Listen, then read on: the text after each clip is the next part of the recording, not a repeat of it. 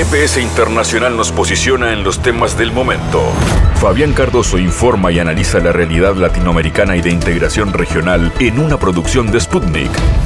Sintoniza M24 97.9 FM en Montevideo y 102.5 FM en Maldonado. También puedes escuchar GPS Internacional por mundo.sputniknews.com y m24.com.uy. La geopolítica, más allá de las fronteras de América Latina, es también espacio central de nuestros contenidos. Siempre ponemos atención en lo que pasa en el continente, pero no podemos eludir lo que pasa en el mundo y para eso tenemos especialistas.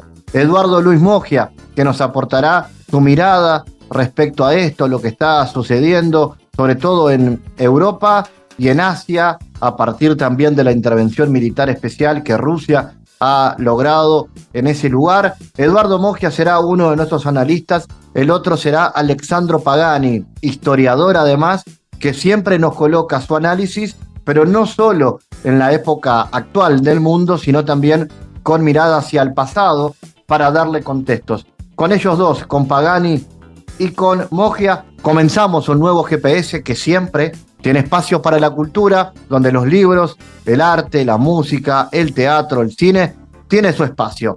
Apretamos acelerador, recorremos el planeta. Esto es una producción de Sputnik a través de M24. Aquí comienza GPS Internacional.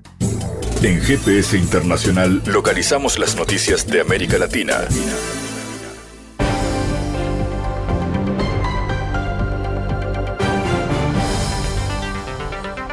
El sistema inmunitario humano está formado por múltiples mecanismos integrados en nuestro organismo, pero si esos elementos salen de control, pueden provocar enfermedades como la esclerosis múltiple. No obstante, es posible que los científicos hayan encontrado una nueva forma de controlar las respuestas autoinmunes potencialmente peligrosas. Un equipo de la Facultad de Medicina de Harvard, en los Estados Unidos, desarrolló un probiótico, que son los microorganismos vivos como bacterias y levaduras, especial capaz de regular la actividad de las células dendríticas, que desempeñan un papel crucial en la gestión de las respuestas de las células inmunitarias. Los investigadores introdujeron los probióticos en el intestino de ratones con afecciones inducidas similares a la EM y resultó que la autoinmunidad, el sistema de respuestas inmunitarias en un organismo contra sus propias células y tejidos sanos, en zonas claves del cerebro fue suprimida. Por eso, si el tratamiento funciona en humanos, podría ayudar con algunas de las enfermedades más dañinas que existen en la actualidad.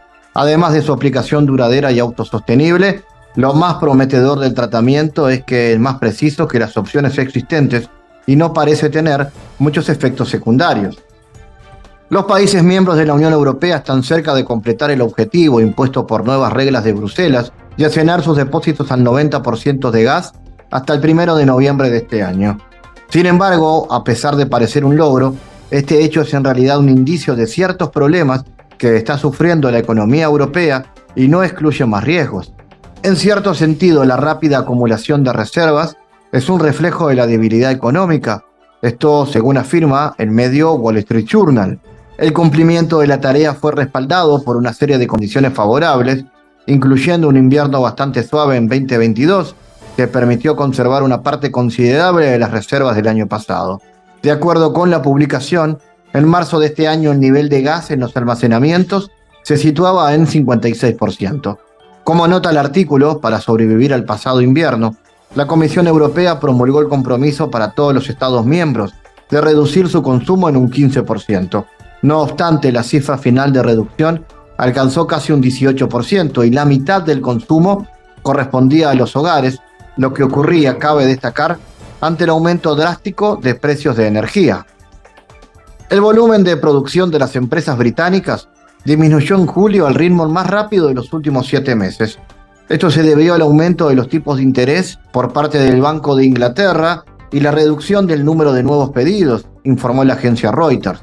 El índice de gestores de compras del Reino Unido cayó a 45,3 puntos en julio pasado, frente a los 46 puntos en junio.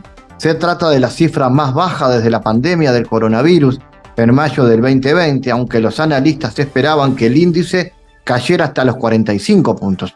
Un valor del índice inferior a los 50 indica una caída de la actividad en el sector. De acuerdo con Rob Dobson, director de SP Global Marketing Intelligence, la desaceleración del sector manufacturero se agravó en julio debido a la subida de los tipos de interés por parte del Banco de Inglaterra, el exceso de inventarios de los compradores y el debilitamiento de la demanda externa. El volumen de nuevos pedidos en el mercado disminuyó por cuarto mes y el ritmo de descenso en julio fue el más rápido desde diciembre del 2022. Los pedidos de exportación también disminuyeron en julio el ritmo más rápido desde noviembre del 2021. La demanda interna y de exportación se está debilitando y los retrasos en el trabajo están disminuyendo drásticamente, todo lo cual probablemente presagia más recortes en la producción, el empleo y las compras en los próximos meses, declaró Dobson, citado por Reuters. La investigación sobre la desaparición de cinco jóvenes en Lago de Moreno, en Jalisco, en el eh, occidente de México, continúan y faltan análisis por hacer, explicó el presidente de México, Andrés Manuel López Obrador. Tras ser preguntado por el caso, el mandatario dijo que el gobierno federal ayuda a resolver este evento ocurrido el 11 de agosto. Se está haciendo una investigación, corresponde a la Fiscalía, que estamos nosotros ayudando en la investigación. Hay un grupo de especialistas en la Secretaría de Seguridad con experiencia en secuestros y en investigación. López Obrador comentó que la Fiscalía General de la República decidirá si atrae el caso, como solicitó el gobernador de Jalisco. Es muy lamentable, muy triste esto, aseguró además de los restos que fueron hallados el 16 de agosto pasado en un vehículo calcinado, propiedad de uno de los cinco jóvenes, el presidente de México informó que aún faltan estudios para confirmar la identidad. No podemos adelantarnos, señaló AMLO.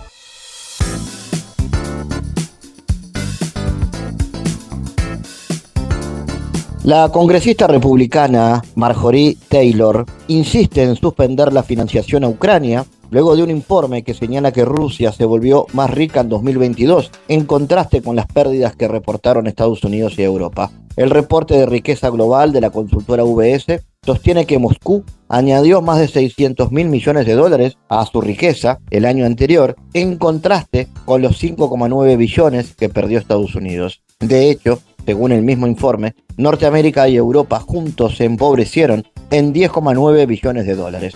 Por ello, la representante estadounidense expresó su desacuerdo con las decisiones políticas y económicas de la administración Biden y señaló que las sanciones de Estados Unidos contra Rusia han fallado, por lo que pidió no dar más dinero a Ucrania. Estados Unidos envió 113 mil millones de dólares más mil millones cada mes al gobierno de Ucrania y Biden quiere otros 20 mil millones, mientras Rusia se vuelve más rica y Estados Unidos más pobre. Para entender esto desde una mirada crítica a los procesos de globalización y en el margen de maniobra de los estados en estos tiempos, estamos en contacto con el experto Eduardo Mogia. Eduardo, ¿cómo analizas las consecuencias de las sanciones antirrusas en el marco de la operación militar especial en Ucrania? ¿El hecho de que haya fracasado indica una de las señales de la pérdida hegemónica de Estados Unidos en este momento de la historia? Hola, buenas tardes Fabián para GPS Internacional. Yo creo que has dado en la tecla. Eh, se ha derrumbado el mito de la globalización y el fin de los estados nacionales. Si algunas miradas imperiales globales marcaban el fin de la historia y el fin de los estados nacionales, el conflicto entre Ucrania y Rusia puso de relevancia la fuerza de Rusia como Estado nacional y la importancia que aún siguen teniendo los estados nacionales. Por otro lado, la miopía Estados Unidos de querer entender un proceso que lleva décadas y décadas y en la cual desde una mirada anglosajona no se puede entender hoy el conflicto ucrano-ruso. Es decir, Occidente mete las narices donde no sabe, porque se, se cree en esa mirada todavía unipolar que el mundo está gobernado por Estados Unidos. Precisamente estamos asistiendo al requiem del mundo unipolar y podemos decir sin equivocarnos que hay una variedad de, fenómenos, de síntomas que presagian ya el fin del multiculturalismo, del mundo global y de afianzamiento de los estados nacionales. Rusia es un ejemplo de afianzamiento, perdón, de los estados nacionales. Y Estados Unidos, desde la administración Biden, no ha entendido esto. Es decir, cuando más fichas pongan por Ucrania, más van a fortalecer a Rusia. Porque Rusia tiene un conglomerado de Estado-nación muy fuerte que fue impulsado por Vladimir Putin, pero va más allá de Vladimir. Está en la esencia de lo que sería el zar nacional, el zar ruso, que Estados Unidos y muchos europeos no entienden. Eduardo, ante la globalización neoliberal impulsada en los años 90 en adelante, ¿cómo analizas las estrategias de Rusia bajo el liderazgo de Putin en resignificar la importancia del Estado-Nación para salvaguardar los intereses nacionales de Rusia. ¿Es por esto que las sanciones no logran dar en el objetivo? Exactamente. Eh, hay un diagnóstico fallido por parte de los que opinan que hay un mundo unipolar, que existe una sola economía bajo el manto del neoliberalismo, cuando no es así. Es decir, estamos asistiendo no solo en Rusia con Vladimir Putin, sino en otras latitudes, a un resurgimiento del Estado-Nación y al afianzamiento de valores que se creían que ya no existían. Eh, por ejemplo, eh, la defensa de una economía sin dejar de estar inserta en el mundo, de mirada nacional, la importancia de los valores culturales, cosas que hacen a la esencia misma de los estados. Es decir, una única mirada, por ejemplo, anglosajona, no podría entender la cuestión de Rusia, desde ningún punto de vista, porque Rusia no es de ahora con Putin, sino es un siglos de cultura. Por lo tanto, la globalización neoliberal tan mentada en la década de fines de los 80 y principios de los 90, hace rato que viene haciendo agua, es decir, se viene hundiendo. Yo creo que Putin estratégicamente ha ubicado a Rusia en uno de los pilares de lo que puede ser un Estado-nación. Hay otros ejemplos. Estado-nación, no solo Rusia. Pero ahí tendríamos que hablar de, otros países, ¿no? de otras naciones. Pero el Estado Nacional está vivito y coleando. Lo que en todos casos está herido de muerte es el mundo unipolar. Se acabó que hay un imperio que manda en el mundo y un patrón de estancias. No existe ya un patrón de estancias. En todos casos hay varios patrones, pero no existe un, un solo patrón de estancias. Esto ocurre en este mundo en el cual juega China, juega Rusia, juega el mundo árabe, eh, y donde Estados Unidos tiene poca llegada. Ni hablar América Latina también, y quiere parir algo nuevo. Eduardo, y hoy, ¿qué significa defender los intereses del Estado-Nación en pleno siglo XXI?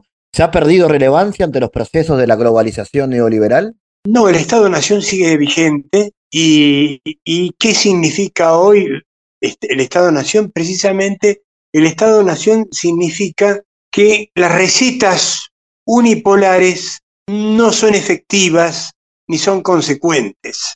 Es decir, eh, los que han firmado el certificado de defunción de un Estado-nación se olvidan que el Estado-nación no es solo lo económico, sino los valores culturales, los valores ancestrales, incluso míticos que trae un Estado, primero. Segundo, los valores históricos de ese Estado. Y tercero, cómo el neoliberalismo, tan pregonado durante siglos y que sigue estando en vigencia en algunos voceros, ha entrado en crisis. Hoy, si hay, mismo Estados Unidos, hay una gran injerencia del Estado. Pensar que la economía americana se maneja a través del libre mercado y de la ley de oferta y demanda es ser verdaderamente no entender la economía americana. La economía americana, desde Abraham Lincoln hasta la fecha, es una economía con fuerte injerencia del Estado. Si hay un Estado-nación que ahora se está haciendo trillas por las guerras en que ha intervenido y por la economía es el propio Estados Unidos. ¿no? Estados Unidos apela incluso al Estado-Nación cuando hace una actitud imperial de injerencia militar en otros países. ¿no? Es decir, el Estado, aunque no se vea muchas veces, está más presente que nunca. No existe un mundo regido sin Estado. Por ejemplo, uno va a defender la propiedad privada, y por eso hay que eliminar el Estado. Mentira. La propiedad privada, ¿dónde se registra? En el registro de la propiedad. Y el registro de la propiedad es un registro estatal. Es decir, la seguridad, decía Max Weber. Max Weber, que precisamente no era marxista, como algunos creen, era un liberal. ¿Qué decía Max Weber? El monopolio de la fuerza tiene que estar en el Estado. No se puede tener la fuerza loteada en varios grupos de poder o económico. Y bueno, Rusia lo que ha hecho ha concentrado ese poder en el Estado-Nación y por eso no está afectada por la guerra o, como dice Estados Unidos, la guerra. o esta operación militar especial que ha desatado sobre Ucrania, que es una operación militar que obedece a cuestiones históricas incluso del siglo XIX y más atrás que existe entre Ucrania y Rusia y que los occidentales no entienden. Es decir, el mundo no es eurocéntrico ni anglocéntrico, sino es mucho más complejo. No hay un mundo unipolar, ya no existe un imperio. ¿Cómo analizas las características de este proceso en, en América Latina en este marco? A modo de ejemplo, ¿no? ¿Qué representa Lula en términos de soberanía regional? Bueno, América Latina tiene ejemplos de Estado-nación bien constituidos. Brasil yo creo que es un ejemplo claro de lo que es un Estado-nación. Siempre lo ha tenido. Han pasado los gobiernos e Itamaraty, el famoso Itamaraty, que maneja la política exterior de Brasil, ha tenido siempre una política soberana con respecto a ideologías de turno e incluso a los grandes imperios. Es decir, Brasil se ha plantado y ha querido negociar igual a igual con Estados Unidos. Esto pasó con Fernando Enrique Cardoso y nada, nada menos ni nada más con Ignacio da Silva Arias Lula. Es decir, Brasil siempre ha tenido una política soberana con respecto, históricamente estamos hablando, no en las últimas coyunturas. En estos referentes podemos nombrar a Fernando Cardoso, Fernando Enrique y Lula. Lula, les guste o no, es un líder carismático y evidentemente representa a un país que Kissinger, en su momento, el famoso Henry Kissinger, dijo, donde va Brasil, va a ir América del Sur. Esto está en las memorias del propio Kissinger. Es decir, Brasil, más allá de Lula, tiene una importancia económica, geopolítica extraordinaria, no solo dentro de América del Sur, sino dentro de América Latina. Por lo tanto, América Latina está pariendo también cosas nuevas.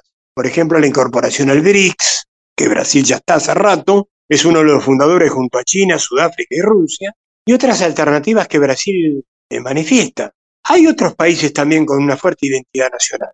Perú, Paraguay, Uruguay, hay una identidad nacional identitaria en cada país de América Latina. Brasil quizás lo expresa durante más siglos, qué sé yo. Es decir, la revolución bandeirante, eh, después los distintos procesos de, hacia la república que tuvo Brasil, están basados mucho en un Estado-nación. Yo me acuerdo cuando se, los Rolling Stones fueron a Río y se hacía Rock in Río, sí, saludaron a los Rolling Stones, pero lo más importante eran las bandas brasileñas, muchas de ellas de música underground, que poblaron el Rock in Río. Es decir, incluso la lengua, ¿eh? la palabra es muy importante. Portugués, por ejemplo. José fala portugués en Brasil, no, no va a hablar de otra lengua.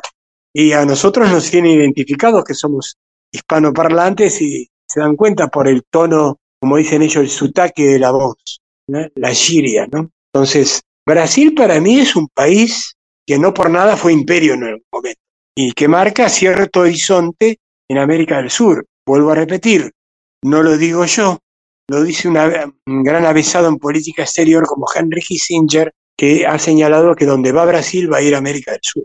Lula yo creo que es un gran líder carismático, de hecho, lo ha explicitado en su alianza para llegar ahora con Fernando Enrique Cardoso. Es decir, han trabajado juntos y trabajan juntos. Hay un Lula amplio ahora y que tiene una visión geopolítica bastante interesante. Eduardo Mogia, gracias por tu análisis, como siempre, para GPS Internacional. Bueno, gracias a vos, Fabián, y un abrazo grande. Y lo seguimos viendo acá, a pesar de las cuestiones nacionales que hay en la Argentina, seguimos eh, viendo GPS Internacional, escuchando, porque es importante tener una mirada de lo que pasa en el mundo y no cerrarnos. Analizamos los temas en GPS Internacional.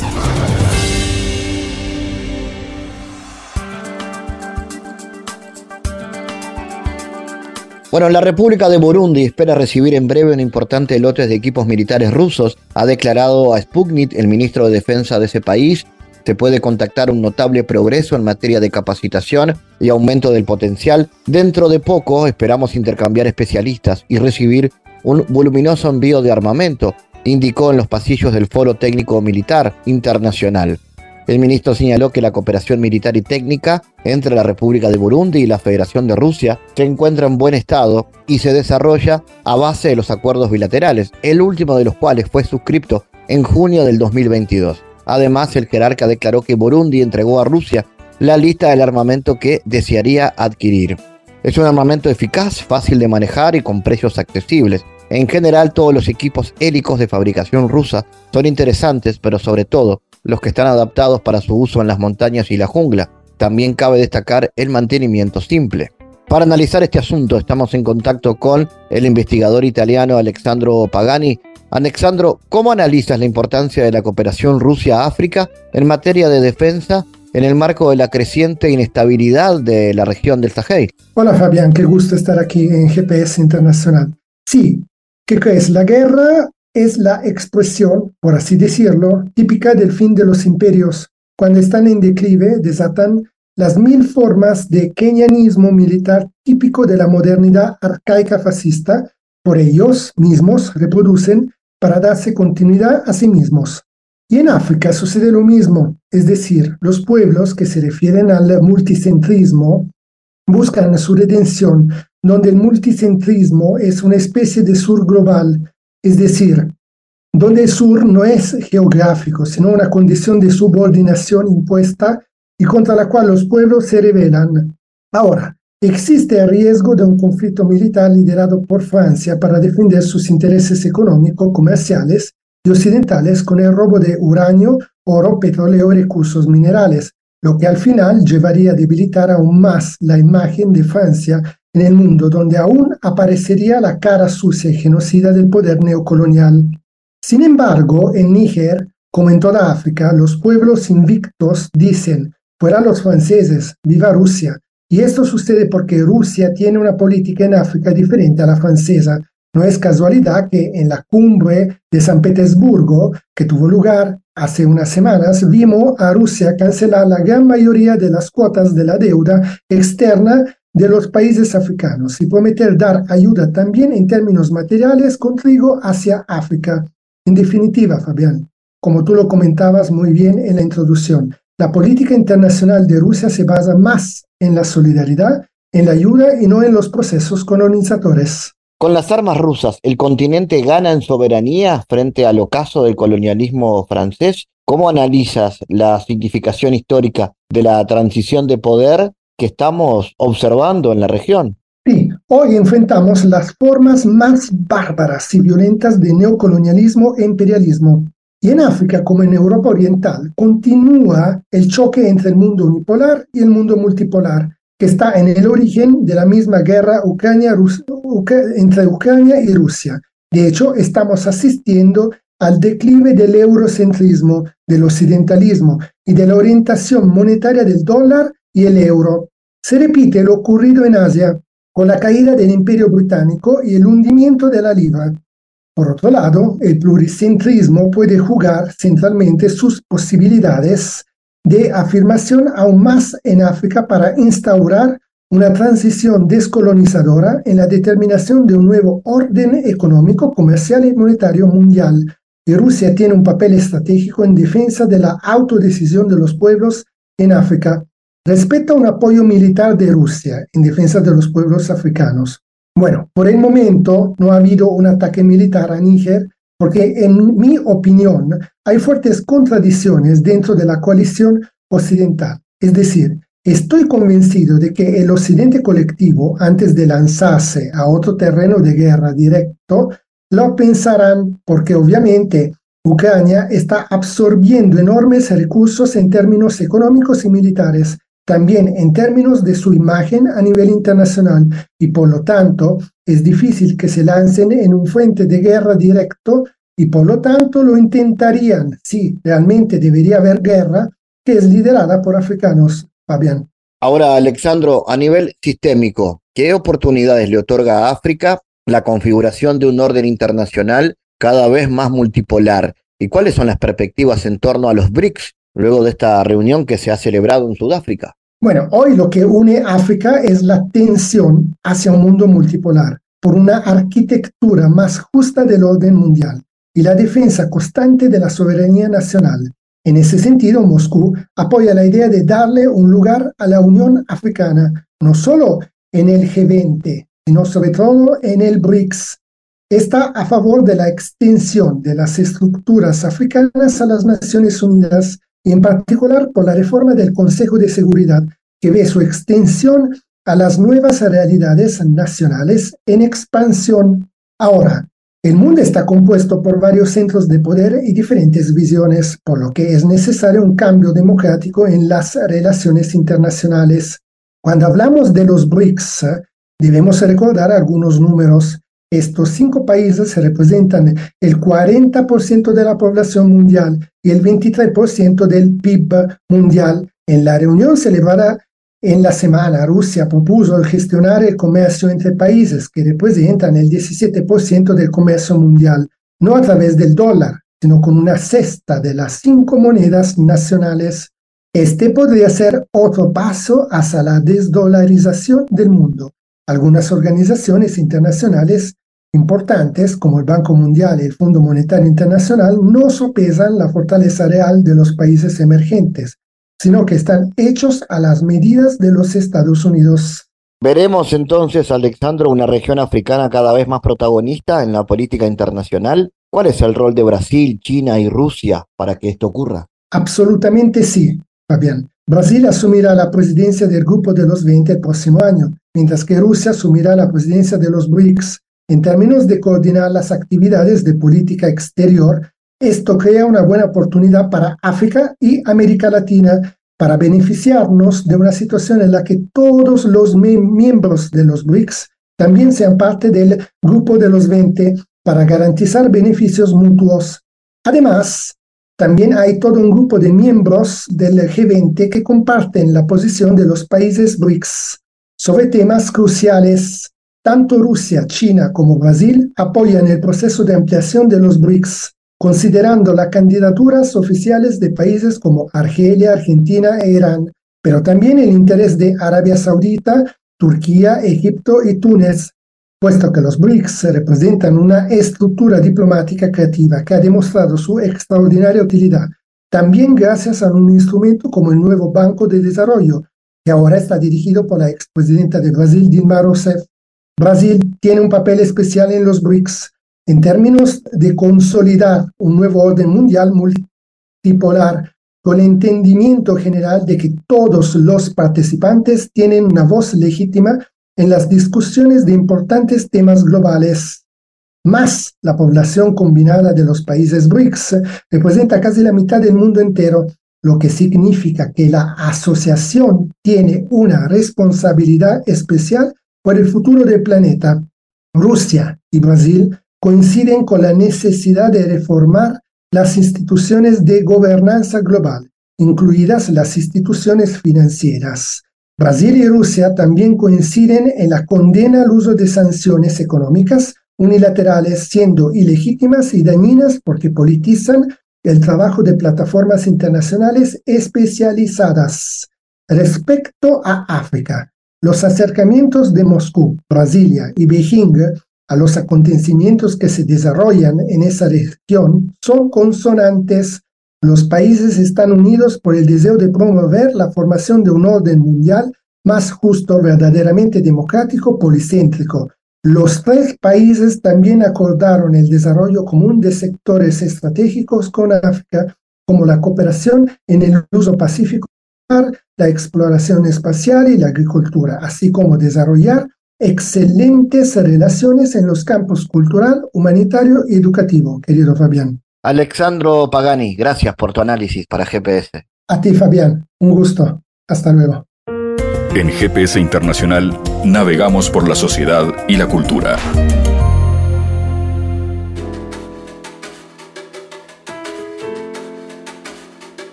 Bueno, vamos a hablar de música en este bloque. La banda de Manuel, Juan y Diego Morales ha lanzado a través de plataforma un nuevo disco con cinco canciones que renueva el sonido de la banda con una producción más despojada y alternativa. Esta nueva banda con esta nueva canción, Pepe Delay, que presenta Pepe Delay justamente, ¿no? Pepe Delay, así es, es, el, eh, es la, la canción y este nuevo disco, este nuevo material discográfico que va a tener su presentación el 14 de septiembre a las 9 de la noche en la sala Hugo Balso. Estamos recibiendo a Manuel, uno de los tres integrantes de esta, banda de hermanos. Hola Manuel, contanos cómo viene este, este show y cómo viene esta música. Buenas, ¿cómo va? ¿Todo tranquilo? Este, y bueno, viene lindo, viene movido. estamos preparando ahora el show este del 14 de, de septiembre, que va a ser un show bastante importante para nosotros como banda, como proyecto, porque, bueno, la sala Hugo Balso es un lugar hermoso para tocar es una sala grande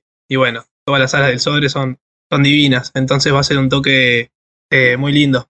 Este, estamos ensayando ahí, va a ser con banda completa, nosotros somos Ju- Juan, Diego y yo, este es como el núcleo duro así de la banda, pero hace ya dos años o más estamos tocando con, con ET en, te- en teclas y Tommy González en, en bajo. Y además para este show en particular se van a sumar Felipe Gómez en guitarra eléctrica y Alina en guitarra acústica y, voces. Entonces, bueno, tenemos una banda ya de, siete integrantes que representa bastante el sonido que, estamos buscando y, y bueno, queremos hacer también un sonido fiel a- al EP que sacamos este año, que como decía se llama Pepe Delay.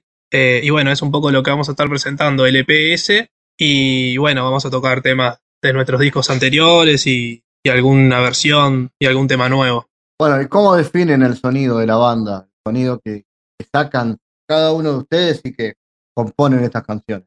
Bueno, es un sonido que va mutando eh, a medida que, que- que- que avanzamos. Eh, no diría mejorando ni, ni empeorando, sino que va mutando eh, a través de los discos. Y bueno, llevado al vivo también es otra mutación más. Este, ahora estamos, creo que el toque este, por ejemplo, va a tener temas más como despojados de, guitarra y voz o, con pocos elementos. Este, algunos temas con más elementos, pero también con mucho aire.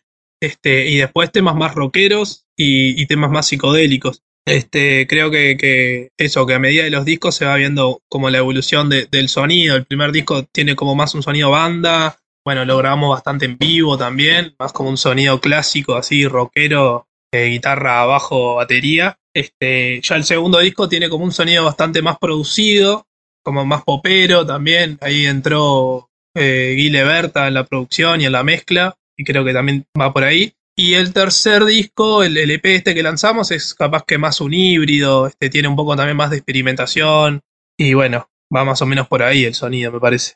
Lo, lo definen como pequeñas narraciones de personajes olvidados, ¿no? Con un sonido eh, enmarcado en lo que llaman el indie. Y te me Sí, pregunto, ahí va, vendría por ahí, y por el lado de la composición de las letras, ¿cómo es esto de los personajes? Bueno, ahí va, eso más por el lado de la, de, de- de la lírica, de la letra. Eh, Juan es el, el cantante y el, y el, el encargado de, de componer. Pero sí, son, son por lo general como historias o, o cosas también bastante introspectivas. Y la música como que, que, bueno, va acompañando esos relatos. Y como ahí, como creando universos. Eh, yo desde el lado que, que, que más me enfoco, que es como el lado musical, por lo general Juan trae, trae una maqueta, un, una canción este, despojada así, guitarra y voz, y, con Diego la empezamos a laburar. Entonces eso, prestar mucha atención a, a- ese relato, a esa historia y, acompañarla y, y armarle todo su, su, su mundo este, para, que, para que funcione. La, la banda ha tenido premiaciones por, por varios lados. En realidad, su propio arranque, ¿no? Tiene que ver con, con un reconocimiento, con un premio, y a partir de ahí siguió ese camino. Bueno, sí, ahí este, la movida joven, que es, que es una, una movida que, que promueve mucho la música acá y además ya tenés la, oportunidad de tocar en, nosotros por ejemplo tocamos en la cita rosa, que por lo general últimamente se hace ahí, entonces arrancar con ese toque está, está divino porque suena, suena bueno, este, y ahí tuvimos una premiación y después en un, en un concurso de banda que se llamaba Arena Sonora, también tuvimos una, una premiación, que ahí también tuvimos como un ingreso de plata que también nos permitió como, como grabar y eso. Este, entonces está, esas instancias están buenas como para, para tocar en vivo, para crecer y, y para poder seguir haciendo cosas. Y a partir de ahí entonces siguió ese camino que ya los ha tenido tocando en, en varios lugares, sobre todo en Montevideo, o han, o han salido de... No, por ahora solo Montevideo. Bueno, tocamos una vez en, en Maldonado, así en formato reducido, pero, pero sí, por ahora Montevideo. Obviamente está el, el anhelo de, de- de salir, de, de cruzar el charco, de, ir al interior también, a otros departamentos. Pero bueno, son cosas que supongo que vendrán más adelante. Y han tocado con, con músicos importantes, por ejemplo, gente eh, muy pesada, como, como decíamos, con Socio y con los buenos muchachos también. Bueno, sí, este, con, con, con Marcelo y Pedro forjamos ahí una relación muy linda. Grabaron en, en nuestro primer disco, que para nosotros eso también fue una locura, fue, muy lindo. Este, ahí no los conocíamos y los, invitamos y bueno, se recoparon. Nosotros mismos además no teníamos música, no habíamos sacado música, era nuestro primer disco y, bueno, ya ahí de entrada se, coparon y, levantaron pila la, canción que se llama Un Pozo, que es donde participaron. Y a partir de ahí quedó, quedó un vínculo. hemos hecho algunas otras cosas juntos y, bueno, compartimos escenario, una vuelta acá en, un toque que organizamos. Este, y también tocamos algunos temas de buenos muchachos con ellos, que fue, fue una locura, fue hermoso. Bueno, y hablame entonces del toque que se viene. ¿Cómo va a ser la presentación de ustedes en vivo? Bueno, 14 de septiembre, jueves, eh, sale Hugo Balso. Eh, va a ser un toque, me parece, como introspectivo. Este, lo estamos armando como desde un lugar capaz que un poco teatral. Estamos armando un equipo de laburo está muy bueno, con, sonidista, stage, eh, una persona en las luces, una persona en visuales. Este, bueno, estaba vestuario, eh, fotos, entonces se armó un equipo grande que, estamos laburando ahí en conjunto todos y, y, juntando ahí las energías.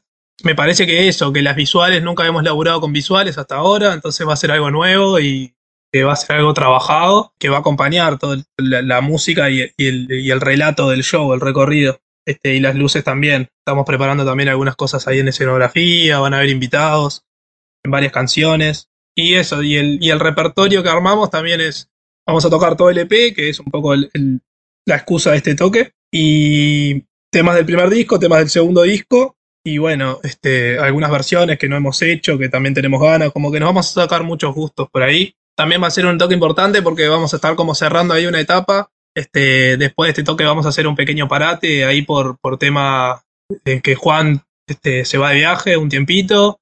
Entonces va, a ser como una pequeña despedida para volver ahí con, más fuerzas eh, el año que viene. A las 9 de la noche entonces del 14 de septiembre, me imagino ya se pueden conseguir las entradas, ¿no? Sí, por Ticantel o en cualquier hábitat o red pagos, este, están ahí. Y si los quieren escuchar en plataformas, en redes, ¿cómo hacen? Bueno, eh, el, Instagram es Pepe Delay y en Spotify, en YouTube y en, y en otras plataformas, la plataforma de música que usen, pueden buscar Pepe Delay, que se escribe Delay con Y, este, y ahí les va a aparecer toda nuestra música.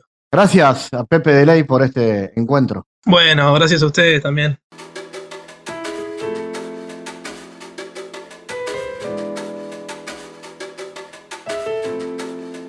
Bueno, Los Rockolis es un trío de rock dirigido a niños y niñas de todas las edades, hasta los 107 años. Todos eh, esa audiencia amplia pueden escuchar a los Rockolis o a los Rockolis. Y el sábado 23 de septiembre, en Sala Camacuá, eh, se va a estar presentando en el marco de las vacaciones de septiembre, presentando su disco debut, suena así. La banda está conformada por músicos que a su vez desarrollan talleres musicales para niños y niñas en diferentes espacios y jardines del país sembrando en esa eh, labor la idea que hoy crece en este proyecto. Vamos a ver de qué se trata esa idea.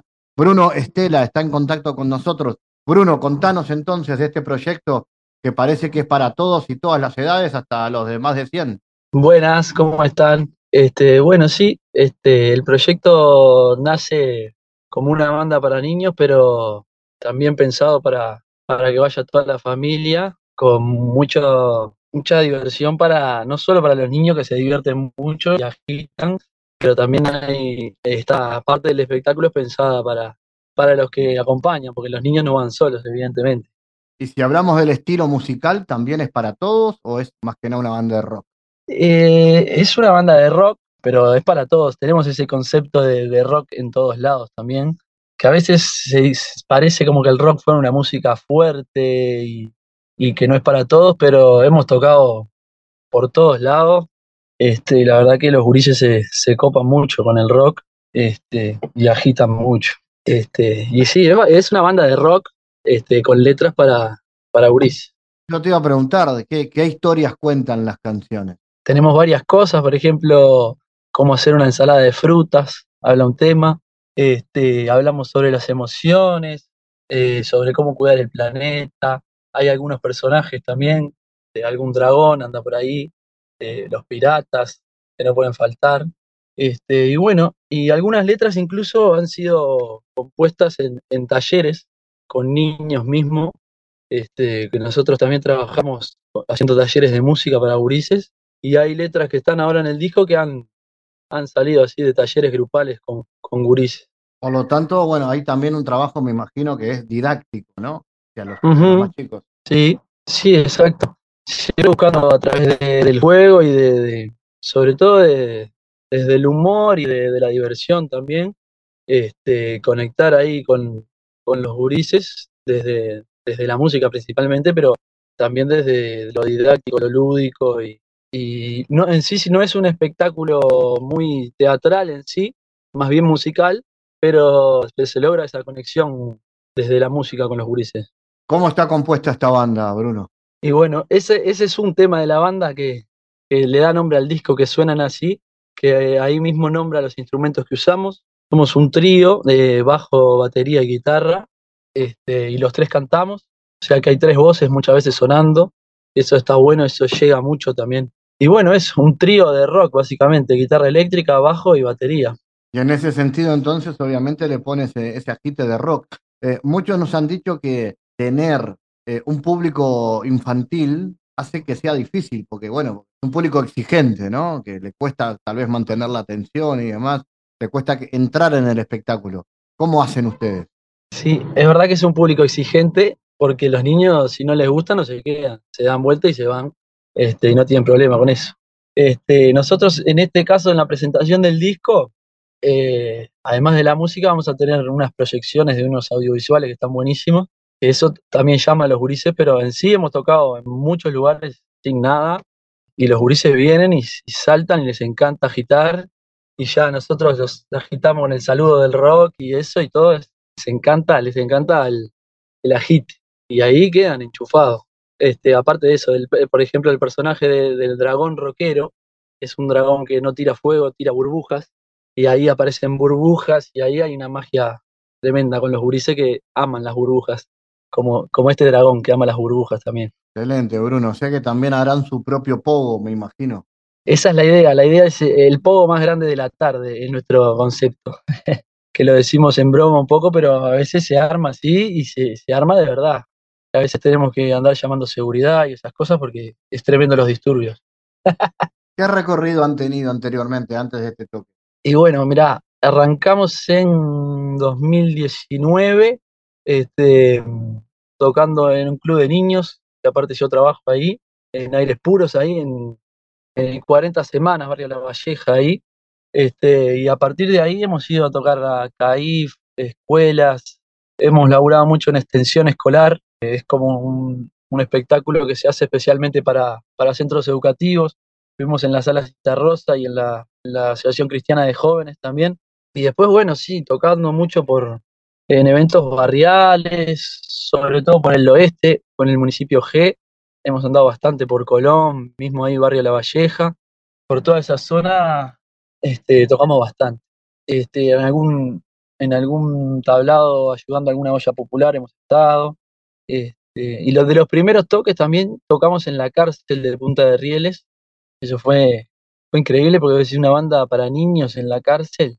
Este, un festejo del Día del Niño, los hijos de, de las personas privadas de libertad y, y ahí caímos nosotros en un lugar que a priori el rock no, no prendería mucho, pero estuvo tremendo, hubo tremendo agite y se recoparon, gente muy emocionada, este, agitando con sus hijos y estuvo buenísimo, la verdad. Y así que en esas andamos. Ahora, por ejemplo, mañana tocamos en el Florencio Sánchez con esta cuestión de extensión escolar también. Y después vamos a estar ya preparándonos para, para el 23 ahí en la Camacuá.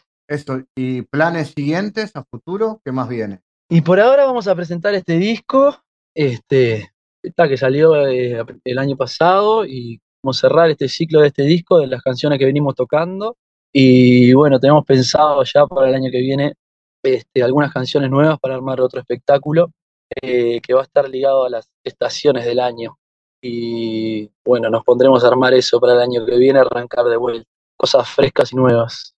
Bueno, interesante entonces esta, esta actividad. Recordame entonces datos de este show, cómo se Eh, puede hacer para ir a 23, verlos. Bueno, 23 de septiembre, Sala Camacuá, este, a las 15 horas va a ser. eh, las entradas están por Red Ticket, se pueden adquirir ahí. Hay algunas, algunas promos ahora, eh, al- por anticipada también se compra más barata y hay alguna promo con, con algún diario y eso. este, entran ahí en Red Tickets y, están las promociones. Genial. Bruno Estela, gracias por estar en GPS. Muchas gracias. Un abrazo grande.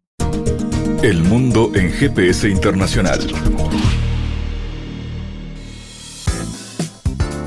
En diálogos geopolíticos analizamos diversos asuntos que atañen a la política mundial, desde el abordaje de los ámbitos multilaterales de articulación política a nivel global hasta las cualidades y los propósitos de las configuraciones regionales, tanto en América Latina así como en otras regiones. Nuestro objetivo es poner foco a una gran diversidad de temas que atañen a la geopolítica en el mundo contemporáneo. Para eso vamos a recibir a Santiago Caetano, aquí en GPS. Bienvenido, Santiago.